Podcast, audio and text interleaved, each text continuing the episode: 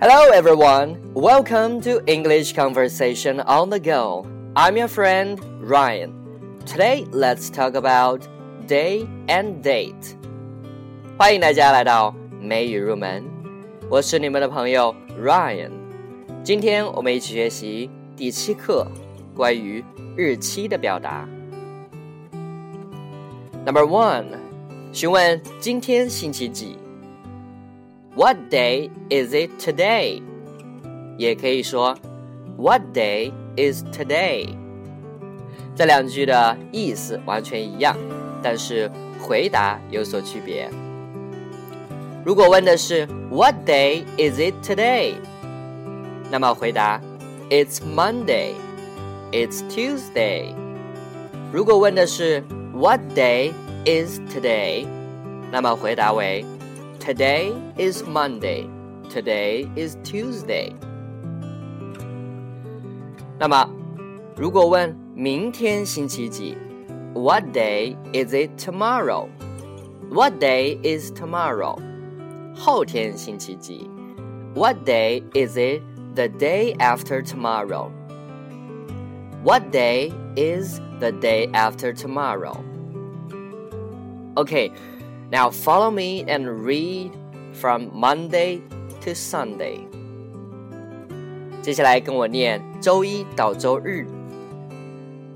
Monday, Monday, Tuesday, Tuesday, Wednesday, Wednesday, Thursday, Thursday, Friday, Friday, Saturday, Saturday, Sunday, Sunday. 然后注意一个文化上的区别，中国人喜欢把星期一当做每周的第一天，而西方人却习惯将星期日作为每周的第一天。OK，Number two，询问几月几号，表达 What's the date today, Tom？或者说。What's the date today, Tom？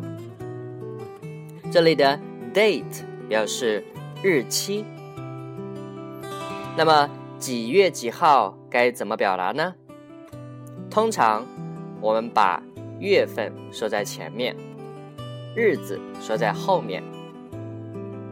比如说三月三号，It's March the third。比如。 四月四号，It's April the fourth。OK，接下来跟我念一下月份：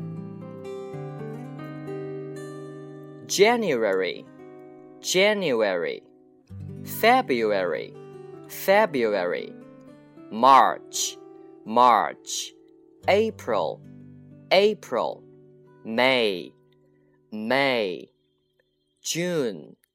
June, July, July, August, August, September, September, October, October, November, November, December, December. 然后我们需要学习序数词的表达。 因为在日子的表达方式里，我们的数字是用序数词，就是第几第几，而不是简单的数字。序数词里面，大家只要记住三个，就是第一、第二、第三，因为这三个词是完全独立的表达。第一，first；第二，second；第三，third。比如刚才说的三月三号，It's March the third。除了第一、第二、第三，其他的序数词读法全部都是在数字结尾加一个咬舌音，如第四，fourth；第五，fifth；第六，sixth；第八。eighth，OK，好， 比如说，一九九八年六月六号，June sixth, nineteen ninety-eight，也可以说成 June the sixth, nineteen ninety-eight，后者是比较正式的用法。Okay, that is all for today. See you next time.